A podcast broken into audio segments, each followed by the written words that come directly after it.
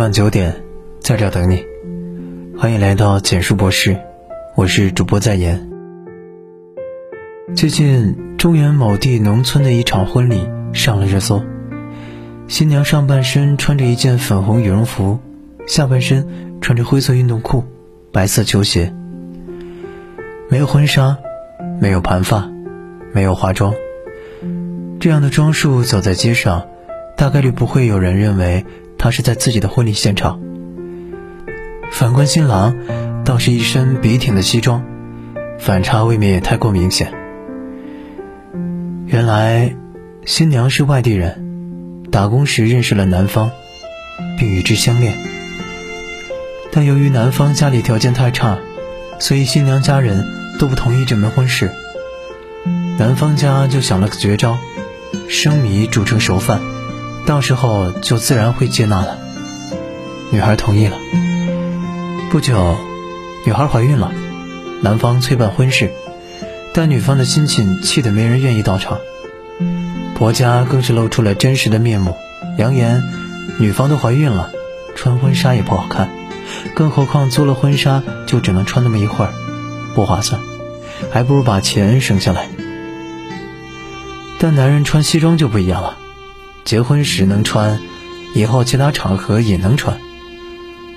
于是，女孩就穿着羽绒服，在几乎没有任何装束和布置的农村院子里，潦草地完成了自己一生中最重要的仪式。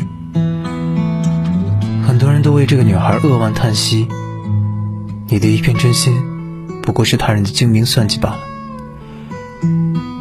穷是经济匮乏，敷衍。就是态度问题了。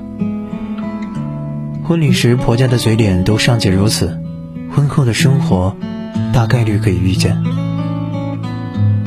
女孩以为自己嫁给了爱情，但她的不断妥协和退让，换来的只不过是他人的随意践踏和不珍惜。这种廉价感，在不知不觉中毁了多少女孩。总是在自己的人生剧本里委曲求全，低到尘埃里，那么注定只能得到越来越差的结局。作家林晚央说过自己一个朋友的故事：朋友单身了很多年，如今三十岁，有房有车，不想结婚。在他父母的催婚下，他去见了一波又一波的相亲对象，其中有一个和他算是老同学。又是亲戚介绍的，因此他不想怠慢。相亲的当天，他精心挑选了一套得体的服装，搭配了包包，还郑重其事地化了妆。到了餐厅后，吃饭的过程还算顺利，两人聊起了学生时代的事情，度过了愉快的时间。吃完饭后，两人 A A 制付了账单，并说有空再约。然而。没几天后，他就接到了亲戚的电话，亲戚劈头盖脸就是一顿埋怨：“多好的一个男孩子，知根知底，又是同学，你怎么就不懂得好好把握机会呢？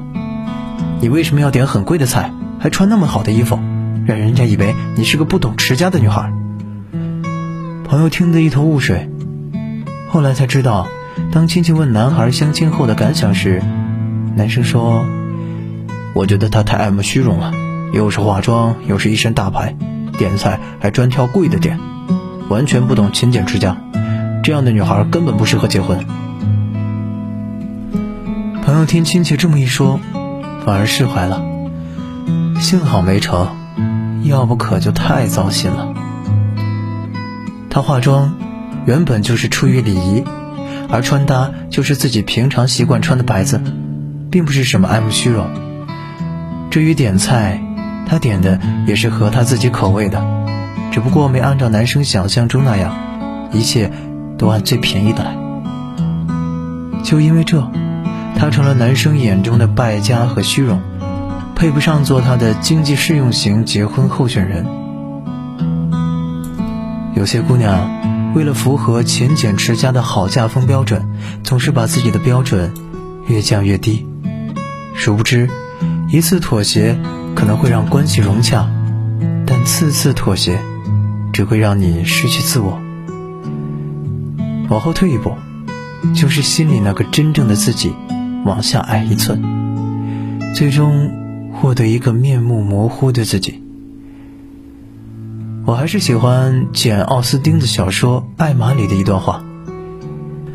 我告诉你吧，我连结婚的想法都没有，我衣食无忧，生活充实。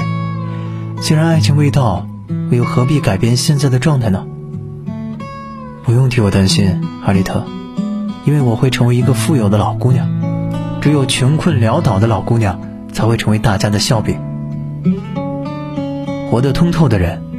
不会总是为了取悦他人而放低自己的底线，凑合过一生。如果你总是在退而求其次，迎合他人，降低标准，那么只会越活越廉价。两条建议，送给想要摆脱这种廉价感、活得越来越高级的你：一，放弃沉没成本，及时止损。前段时间，一家火锅店的监控曝光，让很多人触目惊心。一对情侣正在用餐，期间疑似发生了争执，下一秒，男子竟用力将女友的头按进了滚烫的火锅里面。女子奋力挣扎，痛到高声尖叫。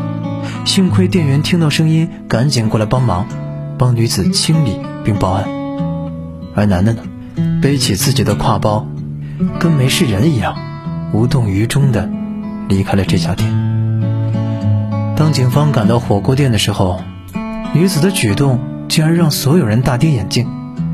她面对警方的再三询问，居然说一切都是误会，拒绝报案，也不配合做笔录，更不肯告知男友的身份。清理好伤口之后，她居然还信誓旦旦地说：“我们感情很好，只是误会。”天哪！他都把你的头摁进火锅里了，你还帮他说话呢？恋爱脑和圣母心也不是这样的吧？大多数人对待仇人都没有这么狠心，更何况是对待自己的女朋友？不分手留着过年吗？其实，这个女子的举动就是典型的舍不得沉没成本的表现。沉没成本是经济学上的一个名词。指的是已经发生、不可回收的支出，比如时间、金钱、精力等。应用在感情里，就是很多人的想法：我付出了这么多，爱了这么久，分了岂不是很可惜？但是姑娘，如果你能理性一点，那么就不该在做决策时考虑沉没成本。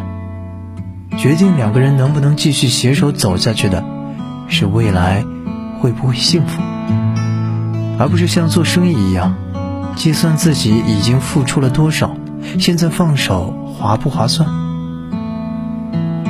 一段错误的感情里，沉没成本只会像滚雪球般越滚越大。如果不能选择及时止损，那么只会眼睁睁的看着自己的人生一步步变得分崩离析。二。培养牛油果型人格。牛油果型人格出自哈佛大学心理学家布莱恩·利特尔《突破天性》一书，指的是低自我控制型人格。这种人格就像一颗牛油果，当你不断往下挖时，会发现有一个坚硬的内核，一个恒定不变的坚实核心。和牛油果型人格的人在一起。你基本上可以做到心中有数，因为他们的核心是固定的，他们的自我不会变化不定。与之相对应的，是高自我控制型人格。这种人格更像一颗洋葱，你一层一层的剥开，会发现没有内核、没有本质的自我。低自我监控者，也就是牛油果型人格拥有者。不太在意别人的眼光，引导其行为的是他们自己的性格和价值观，而不是情境对他们的期望。不管外界如何风雨飘摇，我自岿然不动。他们的想法和行为是内外一致的，无论在什么样的情况下，都坚持做自己。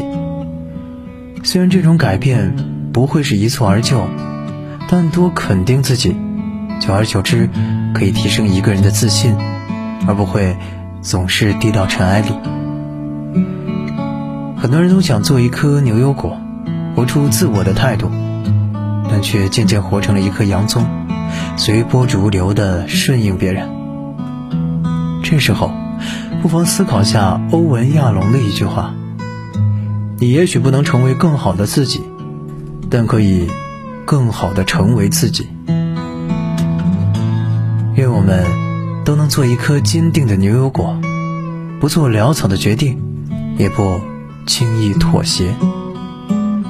点亮再看，共勉，晚安。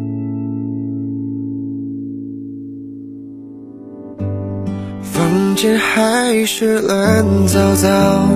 外套还丢在一角，你搬走之后，我也没改变多少。藏着关心的打扰，简讯平静的语调。你说还好，抱着枕头也能睡着。我。好像是我的错，再多一个拥抱，我不再放掉。太陌生的感觉，有一些已模糊的镜头，拉不回那从前。明明不是下雨天，却淋湿双眼，与你有关的泪点。又想回到昨天的错觉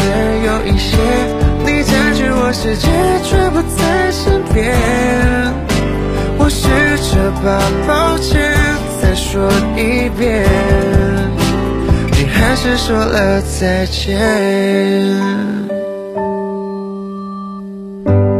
房间还是乱糟糟，外套还丢在一角。